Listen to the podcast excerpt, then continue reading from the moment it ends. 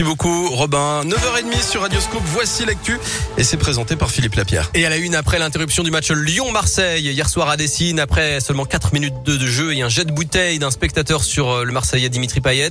La ministre des Sports Roxana Maracineanu affirme ce matin sur plusieurs médias que les clubs doivent arrêter de se cacher derrière leurs petits doigts et qu'il faut que chacun prenne ses responsabilités et se mette à travailler. C'est le sixième incident de ce type cette saison en Ligue 1.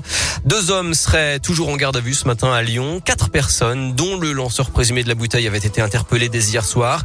La commission de discipline de la Ligue de foot euh, professionnelle doit se réunir en urgence ce lundi et l'Olympique lyonnais risque de lourdes sanctions, défaites sur tapis vert, retrait de points au championnat ou encore match à huis clos. On suivra tout ça bien sûr.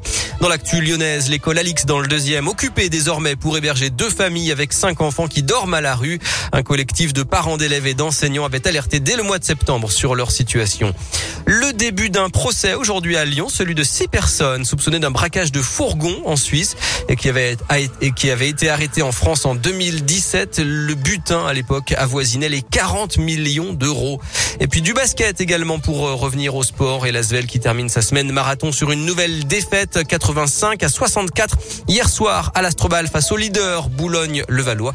Il faut dire que les Villeurbanais étaient décimés avec six joueurs absents dont deux pour cause de Covid. L'Asvel glisse à la cinquième place du classement. Merci beaucoup Philippe, à tout à l'heure. À plus tard.